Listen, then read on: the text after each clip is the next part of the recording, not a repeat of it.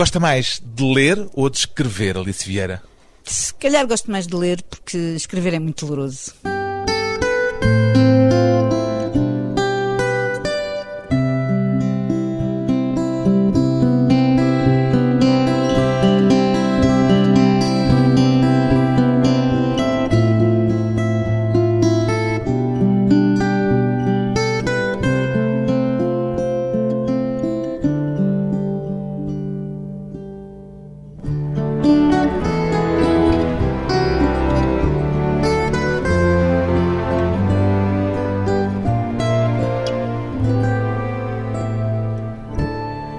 Vieira, 66 anos, escritora. É mais fácil escrever para crianças ou para adultos, Alice Vieira? Não é nada fácil escrever, ponto final. Seja para crianças, seja para adultos. E não há diferença na faixa etária para que se está a escrever? Se me pergunta se é para crianças, aí eu penso que há realmente uma diferença. Agora, aquilo que eu faço mais é escrever para jovens, e aí eu penso que não faço grande diferença. Até Portanto, há três idades de ah. leitores, digamos assim. Claro, há as crianças, que para mim é um público ainda um bocado complicado e para quem eu escrevo menos.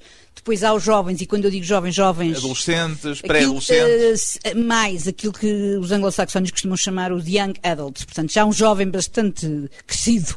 E depois os adultos, evidentemente. Eu, quando estou a escrever, muitas vezes nem sei se é para jovens, se é para adultos. Este romance Quer dizer que, eu... que não tem consciência no momento em que está a escrever qual é o público a que, que ele texto se destina? Não tem imediatamente consciência? Não tenho. Eu começo a escrever. É engraçado porque este romance que eu estou a tentar acabar, o meu editor perguntava: é para jovens ou para adultos? E eu respondi: não sei. E realmente não, não sei. E ainda agora que ele está quase no fim, também não sei. Penso que o ideal seria que fosse lido por todos. De que modo é que se manifesta a diferença que começou por dizer que, apesar de tudo, existe entre uma escrita para uma faixa etária juvenil e uma escrita para adultos. Penso que muitas vezes é um pouco mais a nível do estilo que se escolhe. De temática não, não? Não, não, não tanto a temática. De temática penso que não. Tem mais a ver com o estilo que se escolhe para escrever. Penso que é aí que às vezes há uma certa diferença. E já agora, ao nível da insatisfação, e presumo que não terá muita experiência nessa matéria, mas da insatisfação dos leitores manifesta-se de forma diferente, sejam os leitores adultos ou sejam jovens? Normalmente os leitores adultos não se manifestam, não é? Portanto... Se não gostam, não dizem nada? Ah, nem dizem nem se gostam, nem se não gostam. Agora, os leitores jovens, sim, se manifestam-se muito, escrevem muitas cartas, muitos e-mails, eh, tenho muito a noção se chego a eles e o que é que eles acham e até agora eh, é engraçado porque muitas vezes, quando eles até são jovens, mas digamos que jovens um pouco mais, mais jovens, eles identificam-se com as personagens simpáticas e, obviamente, não com as antipáticas. O que quer dizer que normalmente me dizem não gostei desta personagem. Assim, sim, não é porque a personagem estivesse mal escrita ou, ou, mal definida, é porque a personagem não era simpática, não é? E depois eu respondo, porque eu tenho uma grande corrente de escrita entre eles. Quer dizer que há troca de ah, e-mails claro. e de. E-mails agora. E-mails agora, porque pois. Havia troca de cartas pai com 10 folhas. E ainda ontem recebi um, um e-mail de uma das jovens com quem eu escrevi que dizia: não, eu recebi um e-mail teu, mas quero é a carta, porque eles estão muito mal habituados. E guarda guarda essa correspondência? Guardo, guardo. guardo. Tenho correspondência de miúdas que começaram a escrever quando tinham 10 anos e que hoje já são mães de família e guardo a correspondência. Alguma vez pensou que essa correspondência podia dar um projeto literário, não sei de que tipo? Muitas vezes penso que há histórias que elas me contam que pode dar e já tem dado, quer dizer, há personagens que obviamente são tiradas dessas histórias porque eu recebo cartas com as mais extraordinárias histórias que me contam e muitas vezes vou utilizando de maneira a que obviamente ninguém se sinta ali retratado. Mas é um ótimo material de escrita. Pois bem, a escritora Alice Vieira ao fim de três décadas de carreira literária, repartindo-se pela escrita tanto para adolescentes, jovens adultos, como dizíamos ainda agora, e também para adultos, tem já editados mais de 70 livros. Ainda se lembra de todos os títulos que publicou Alice Vieira? Se calhar não. Às vezes há um ou outro que já me falta. Não nos romances juvenis. Os romances juvenis eu lembro-me, até porque esses são, creio que 20 ou 21. Depois, no que toca a livros para os mais pequenos, para as crianças, há uns que já não me lembro muito Acontece-lhe tropeçar num livro seu e dizer, olha, eu escrevi isto, afinal, já não me lembrava.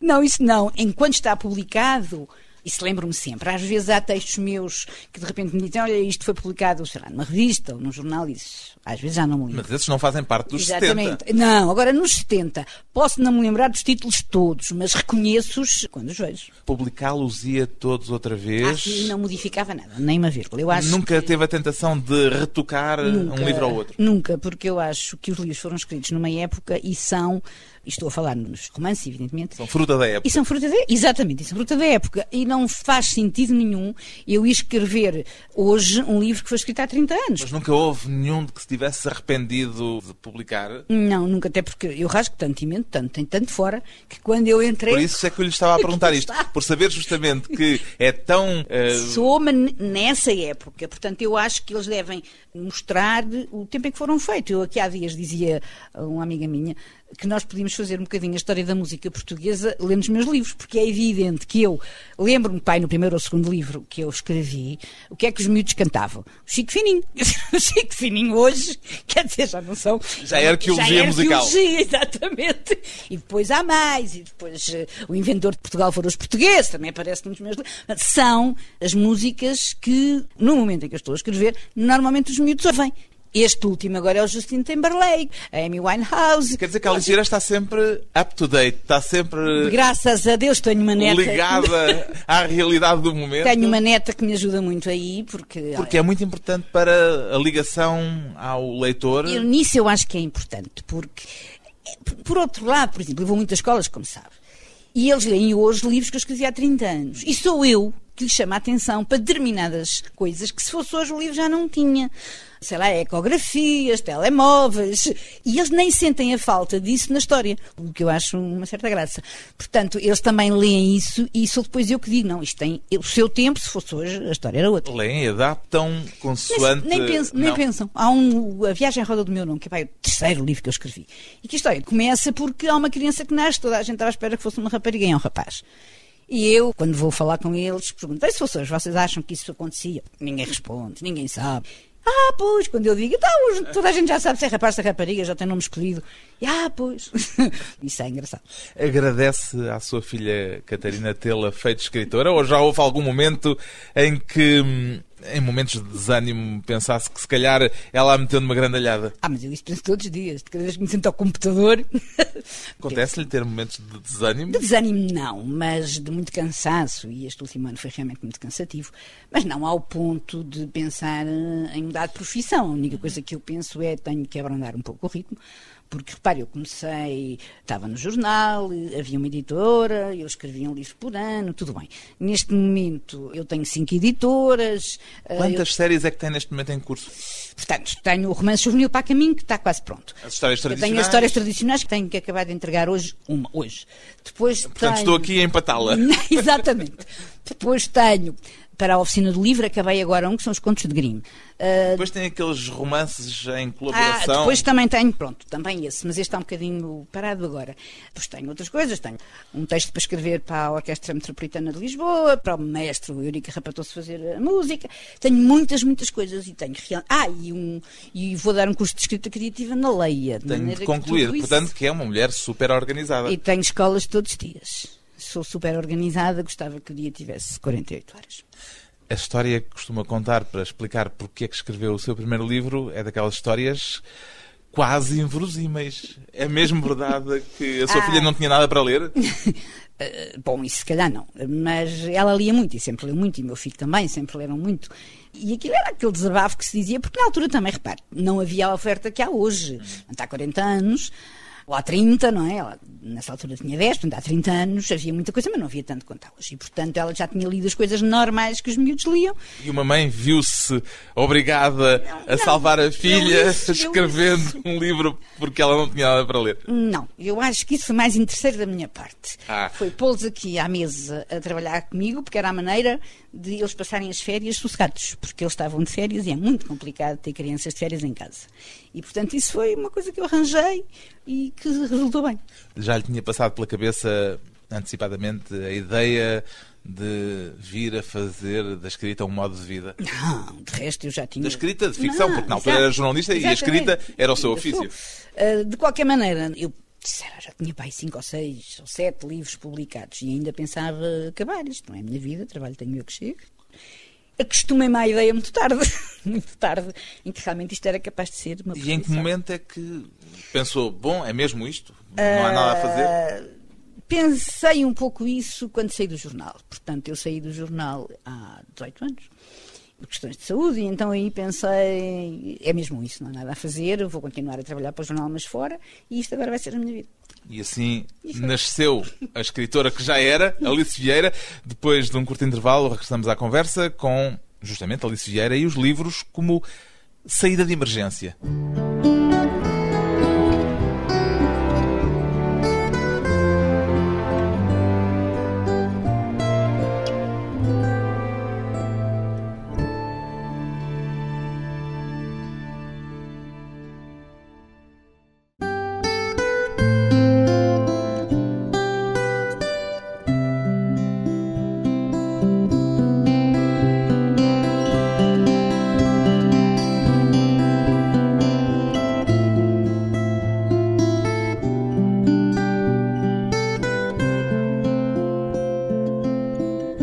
Regressa à conversa com a escritora Alice Vieira. Ainda se lembra de qual terá sido, Alice Vieira, o primeiro livro a despertar em si aquilo a que se poderia chamar uma forte emoção literária? Ah, não tenho dúvida nenhuma.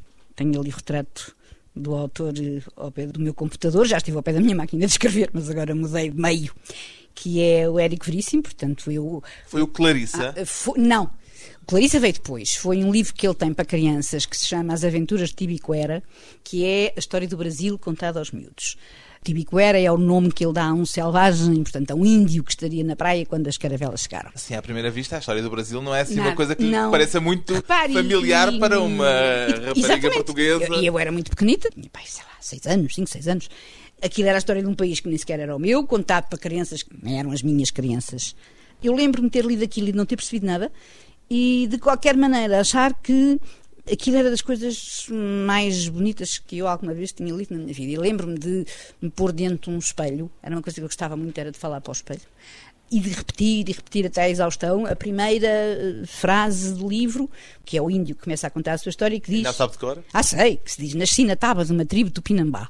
Eu não sabia nem o que era taba, nem o que era tribo, nem o que era tupinambá. Pronto. Mas aquilo era lindo. Numa taba? Uma taba, que uma taba é uma esteira, que eu depois aprendi em mais velha, de uma tribo tupinambá, que são as tribos que hoje nós que temos contacto com as telenovelas e isso até já sabemos. Mas naquela altura sabia lá o que, é que era os tupinambá. Mas achei que era lindo. E aquilo pareceu-lhe uma coisa mágica? Parecia uma coisa mágica e quando eu acabava de dizer tupinambá, caía para o chão, porque eu achava que a gente devia cair naquela altura. E depois havia todo o livro tem uma maneira de contar muito mágica, porque o índio, que é o Tibicuera, é uma história muito bem feita, porque o índio acompanha a história, é sempre o mesmo, que acompanha a história do Brasil desde essa altura, desde a chegada das caravelas, até à atualidade. Com uma frase que ele repete continuamente, que é, e o filho do filho de Tibicuera há de ser sempre Tibicuera. E aquilo, eu, eu lembro de ser miúdo e repetia aquilo. Isso há 60 anos. Como é que há 60 anos. o livro é foi parar às mãos? Porque naquela altura se lia muito literatura brasileira, muito.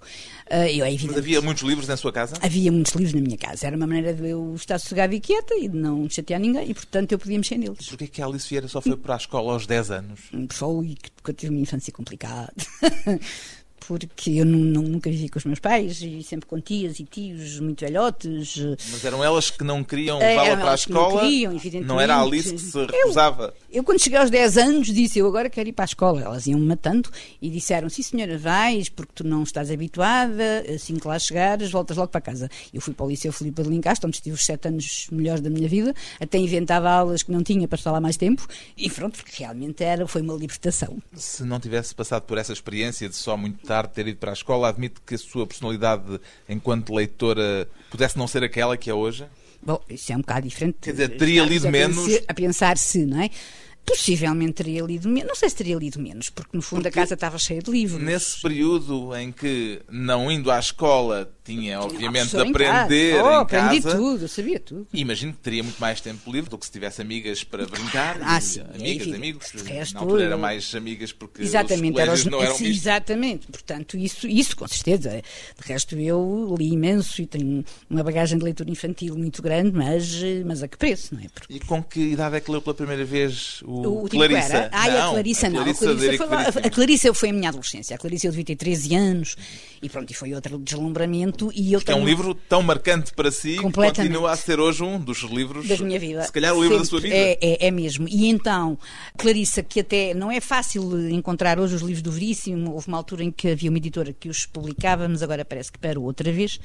Portanto, eu, quando posso, ou quando vou ao Brasil, ou quando amigos meus lá vão, peço sempre que me tragam Clarissas.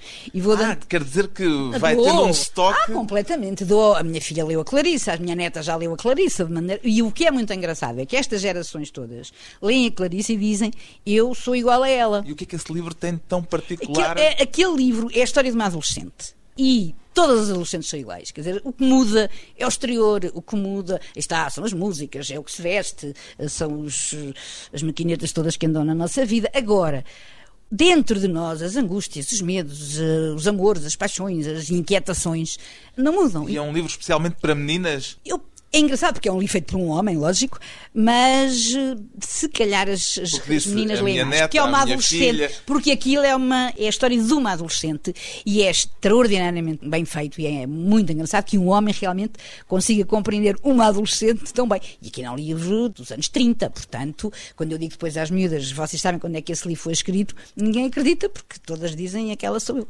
Imagino que já terá tido a oportunidade de dizer ao filho do Eric Veríssimo, É, Luís que Fernando Veríssimo, foi ele que me deu a fotografia do dessa pai. sua paixão Foi ele que me Eric deu- Veríssimo, pelo que ele escreveu. Foi ele que me deu a fotografia do pai, que eu tenho sempre a fotografia do pai ao pé do meu computador. Além disso, Ai, um, e além disso, um tenho na minha carteira. Ando Isso sempre com fetichismo. É um homem da minha vida. Os homens da minha vida, ele está sempre nos homens da minha vida. Não o conheceu pessoalmente. Não, não, poderia ter conhecido, mas naquela altura não o conheci pessoalmente. Mas eh, ainda hoje eu acho que se devia publicar muito mais, porque é um, é um autor extraordinário. A Clarissa é, portanto, provavelmente o livro da sua É. vida. Mais do que o seu próprio romance de estreia, quer dizer, Muito mais. imaginaria que a Rosa, minha irmã Rosa, mudou a sua vida de uma forma que a Clarissa não poderia mudar porque não, não passou por si, não é um livro seu, não. Mas a Rosa, vamos lá ver, a Rosa, a minha irmã Rosa já não me mudou a mim, quer dizer, eu espero que tenha ajudado às gerações mais novas. Que Não mudou, vezes- mudou-lhe a sua A minha vida vida profissional, por exemplo. profissional, claro. Agora, a Clarissa mudou-me enquanto pessoa. Eu sou perfeitamente um produto daquele livro, dos livros que li, sobretudo da Clarissa, que foi mesmo determinante da maneira como passei a ver as coisas e as pessoas e as relações entre as pessoas. E foi esse livro que lhe deu vontade de escrever? Eu sempre tive muita vontade de escrever. Com que idade é que lhe apareceu essa vontade? Eu sempre me lembro de mim a escrever. Eu aprendi a ler e a escrever sozinha, muito pequenina, e sempre me encontro papéis de quando eu escrevia. assim, Já eram histórias? Ou eram Já eram outras coisas? princípios de história. Eu lembro-me, por exemplo, de um papel que eu uma vez encontrei numa das casas onde andei, e era um princípio de uma história, e eu sempre fui muito. eh, ponho sempre as datas de tudo o que faço. É muito organizadinha, como há pouco já vimos. E eu então teria para aí 5 ou 6 anos. E aquilo era a história de uma menina muito bonita, muito boa aluna, e a história de uma menina muito feia e muito má aluna, porque ali para mim não havia meio termo. Ou era bom em tudo, ou era mau em tudo. Mas era um princípio de história, isso era. E eu sempre me lembro de escrever muito, de escrever muitas coisas, muitas histórias. E como é que o jornalismo aparece? Aparece no meio exatamente disso? através. Foi as histórias que me levaram. Porque eu comecei a mandar essas histórias para um suplemento, que era o suplemento juvenil do Diário de Lisboa. Teria aí 14, 15 anos e Foi depois. assim que conheceu Mário Castanho, Foi, foi, foi. Através do Eh, suplemento Exatamente. juvenil, Eu tinha que ele 14 dirigia. anos, que ele dirigia na altura. Eu tinha 14 anos quando comecei. Depois eh, publicava muita coisa minha. Depois eh, convidam-me para ir lá e ver aquilo. E depois sabe. Quando a gente. Agora não, mas naquela altura que ainda havia o cheiro do chumbo nas, nas tipografias, eu acho que o cheiro do chumbo entre nós e nunca mais sai. E acho que foi a droga que entrou em mim, nunca mais saiu. E pronto, depois passei lá a ir uma vez por semana, depois passei a ajudá-lo a dirigir aquilo, depois passei eu a dirigir aquilo. Mas pronto, já lá estava. Isso era no Diário de Lisboa. Já ouvi dizer que quis ser jornalista porque achava que era uma profissão que a faria nunca estar em casa. Exatamente. Eu desde muito Portanto, pequena. foi o desejo de fuga Claro. que a é tornou assim, jornalista. Claro, eu desde muito criança, eu nunca quis ser mais nada. Eu lembro-me sempre de dizer que queria ser jornalista, nunca me lembro de querer ser outra coisa. Ah, Houve uma altura da minha vida em que eu era mais pequena e quis ser enjeitada. Mas Quis ser enjeitada? quis, porque, porque os livros que eu li havia sempre um enjeitadinho. Da roda. E, não, As que depois no que eram fim exato, roda. era o enjeitado. E depois no fim apareciam sempre os pais do enjeitado, que eram príncipes, ou reis, ou gente com muito dinheiro. Ah, e o enjeitado tinha uma vida a feliz. achar que, provavelmente, sendo enjeitada, Era aparecia um rei ou um príncipe. Lógico, aquilo era o que me convinha. Mas depois, uma vez, as tias não acharam graça nenhuma, puseram-me de castigo o dia inteiro, porque eu disse que queria ser enjeitada. E então parti para jornalista. E jornalista, porque nunca estava em casa, que era aquilo que eu pensava. E, e o que eu queria sempre era não estar em casa. Paradoxalmente, hoje diz que só sabe trabalhar em casa. Trabalhar Há só. aqui um paradoxo Só. engraçado. Não, porque esta, vamos lá ver, eu queria fugir, não era propriamente por estar metida dentro de casa, que isso é uma coisa que nunca me afligiu muito, era por estar fora da realidade, era por estar, enfim, no meio opressivo, disso é que eu queria fugir. E agora, a sua casa não é a esse minha meio casa opressivo, óbvio, evidentemente, não, é a sua foi. casa. É a minha casa, e eu só sei escrever mesmo, tomo muitas notas. Eu passo muito do meu tempo em cafés, que eu adoro trabalhar em cafés, e tomo muitas notas, revejo o que vou fazer, o que vou escrever quando chegar a casa. Mas escrever mesmo, toda a gente goza muito comigo, porque eu tenho um computador portátil que nunca sai da mesa. Portanto, é portátil, mas só no nome. Só no nome, porque eu onde sei escrever é em casa. É uma mulher de hábitos. Sou uma mulher de rituais, isso sou. Porque aqui há tempos dizia até mais do que de hábitos, que era uma mulher de manias. Pois, eu acho, ou é manias, ou é hábitos, chamem-lhe o que quiserem. Não, isso sou, gosto. Há um momento certo para escrever, uma hora mais propícia. propícia, quer dizer, eu escrevo quando posso, não é? Portanto, eu gostaria muito, porque eu sou uma pessoa de claridade e de sol e de luz, gostaria muito de escrever de manhã ou de dia, o que não é muito fácil, porque nessa altura eu tenho escolas, eu tenho coisas lá fora para fazer e não posso, portanto só escrevo à noite. E então escrevo assim pela madrugada fora, que também não. Quando há tempo eu escrevo. Agora, as manias é. Primeiro tenho que escolher um CD para acompanhar a escrita. Antes disso tenho que ir fazer litros de café, porque eu bebo 20 cafés por dia. Depois tenho que ver se as fotografias, porque eu tenho que ter as fotografias das pessoas importantes na minha vida mesmo ao pé de mim. Portanto, tem que dispor tudo Ah, numa sim, espécie sim. de ritual. É, é, é um, é um ritual perfeito. E depois, pronto, depois Os a rituais da escrita. Sou- sou Depois de rituais, de sou. mais uma breve pausa, voltamos com Alice Vieira na escola.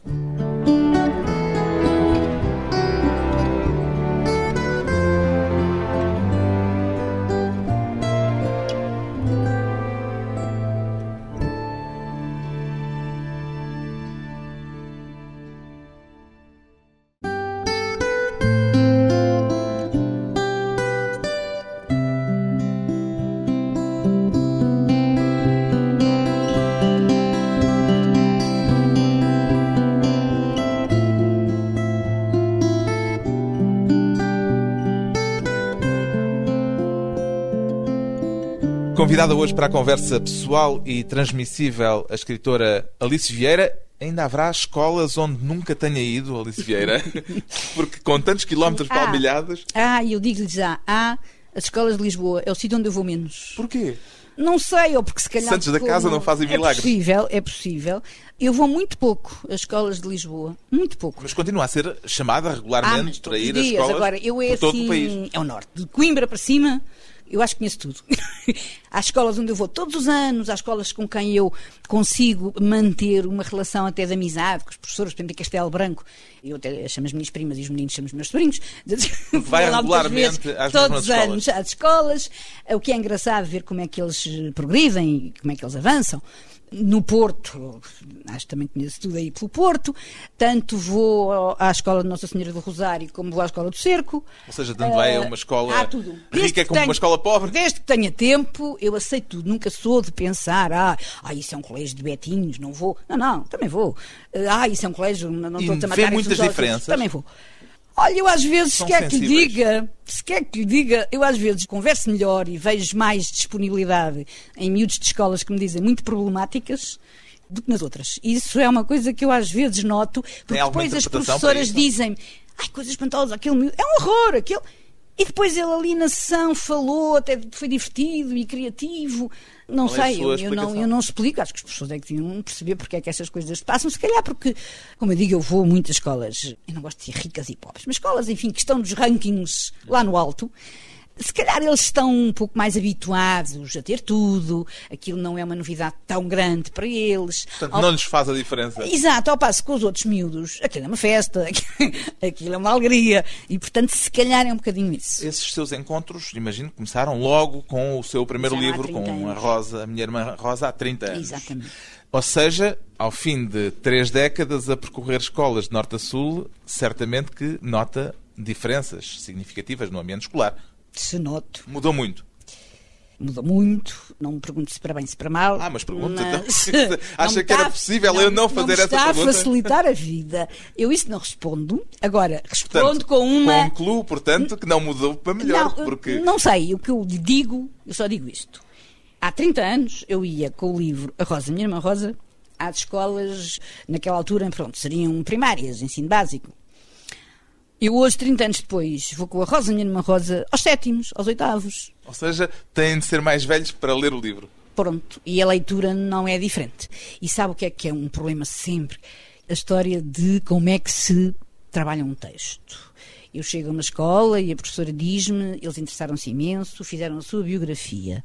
Foram à net e fizeram a sua biografia. E eu olho e vejo 30, 40, 50 trabalhos, 50 biografias rigorosamente iguais. Portanto, é o que está na net. Os mesmos erros. Tudo. É o que está na net. Eles descarregam e ensinam por baixo. Eu houve uma que eu até disse, pelo amor de Deus, mudem isto, que dizia recentemente foi proposta para o prémio não sei quê. E aquele recentemente tinha 10 anos. Disse, pelo amor de Deus, tirem-me recentemente. E todos. Porque vão ao primeiro que encontram e descarregam.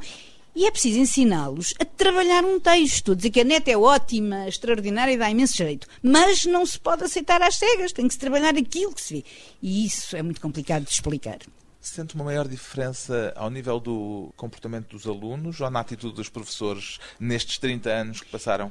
No comportamento dos alunos, porque não é bem, não é só é o comportamento dos alunos, é o comportamento das pessoas o em geral. O mundo está diferente. O mundo está diferente e em, em termos de educação e de, e de, como é que as pessoas se comportam umas com as outras. De educação naquele sentido. De educação de se faz favor, obrigada com licença e desculpe, que é uma coisa que eu gosto que se diga e que as pessoas não dizem. De educação no sentido de vamos no autocarro e ninguém dá lugar a quem é mais velho. Essas coisas, portanto, não tem a ver com idade, tem realmente a ver com educação e isso obviamente noto. A nível de professores, Noto, então, nestes últimos tempos, noto um cansaço enorme. Quer dizer, noto professores que faziam coisas extraordinárias e que já dizem, já chega, estou cansada, isto assim não pode ser. E isso é, é grave, porque eu acho que tudo tem a ver depois com a motivação do professor. O aluno não pode estar motivado se o professor não estiver.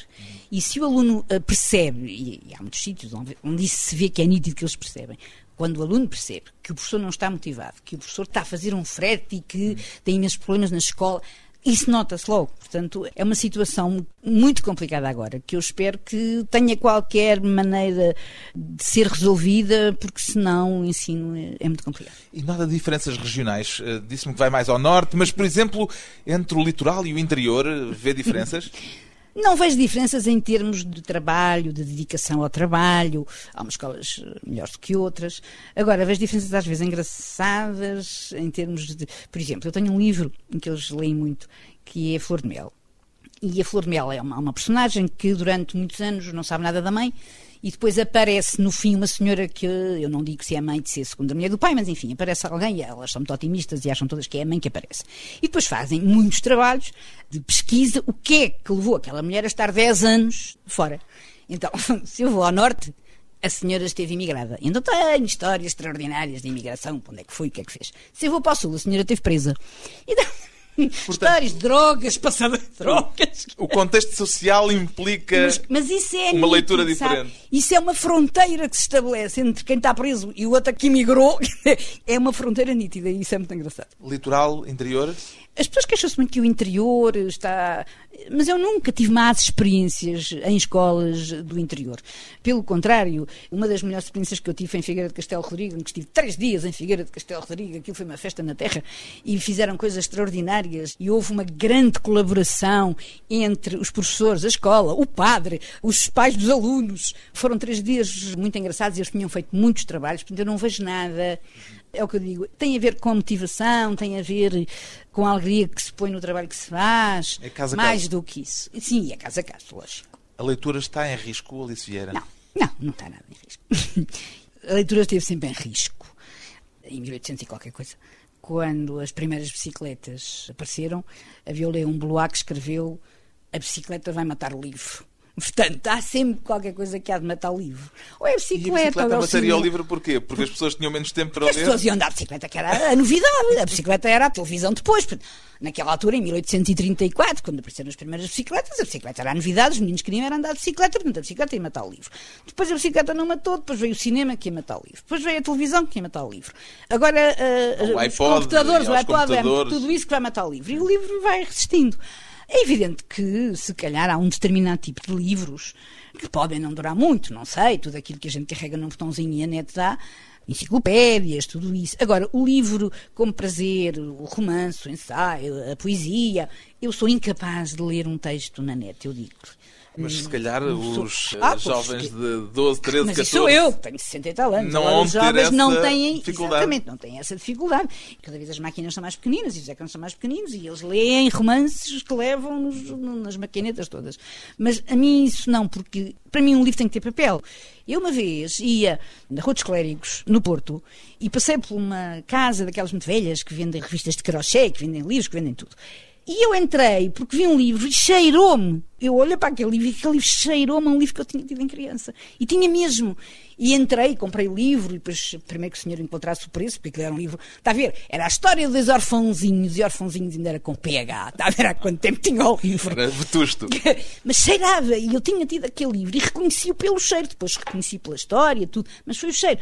Portanto, para mim, um livro sem papel é outra coisa. Portanto, podia usar-se nesse caso aquela frase que de vez em quando se diz que é este livro cheira-me que é bom. E aquele cheirava-me que era bom. O que é que tem contra as palavras moderno e lúdico, Alice Vieira? Tudo contra. São daquelas- Tudo. Tudo, porque não é as palavras em si, coitadas, que não têm assim, até por acaso nem são muito bonitas, mas, mas não tem nada em si. É o abuso que se faz delas, sabe? Tudo tem de ser moderno. E dentro da palavra moderno cabe tudo. Cabe o horrível, cabe o sem qualidade nenhuma, cabe- mas é moderno. O lúdico. O lúdico é terrível. O lúdico é terrível porque, então, nas escolas, tudo tem que ser lúdico. Tudo tem que ser Primado da diversão. Exatamente, e, e aí isso é muito mais perigoso, porque leva depois a um facilitismo terrível. Os miúdos dizem-lhes que ler é muito divertido, ler não dá trabalho. Dá, dá imenso trabalho. Agora tem que se explicar é que esse trabalho é que também dá prazer e é bom nós termos aquele trabalho, mas dá trabalho. E esta loucura de tudo ter que ser lúdico, tudo ter que ser aos pulos, a brincar, nas cantorias, não pode ser, porque chega-se a uma altura em que há trabalho a fazer. E depois eles. ah, prometeram-lhes um mundo de diversão e de alegria. E quando, O mundo não é só e diversão. quando dá um bocadinho de trabalho, eles não fazem. Se Alice Vieira mandasse, qual era a primeira medida que tomaria para estimular a leitura? Ai, Esta é difícil. essa é muito complicada. Eu não sei, primeiro, aquilo que eu acho, e sempre sei que se deve fazer, é que as crianças tenham contacto com o livro muito cedo, mas muito cedo. Portanto, se eu mandasse, eu dizia, todos os pais, e quando eu digo pais, digo pais, mães, quem está em contacto com a criança, tem que ter tempo para brincar com a criança. Tem que ter tempo para lhe ler histórias, tem que ter tempo para viver com eles.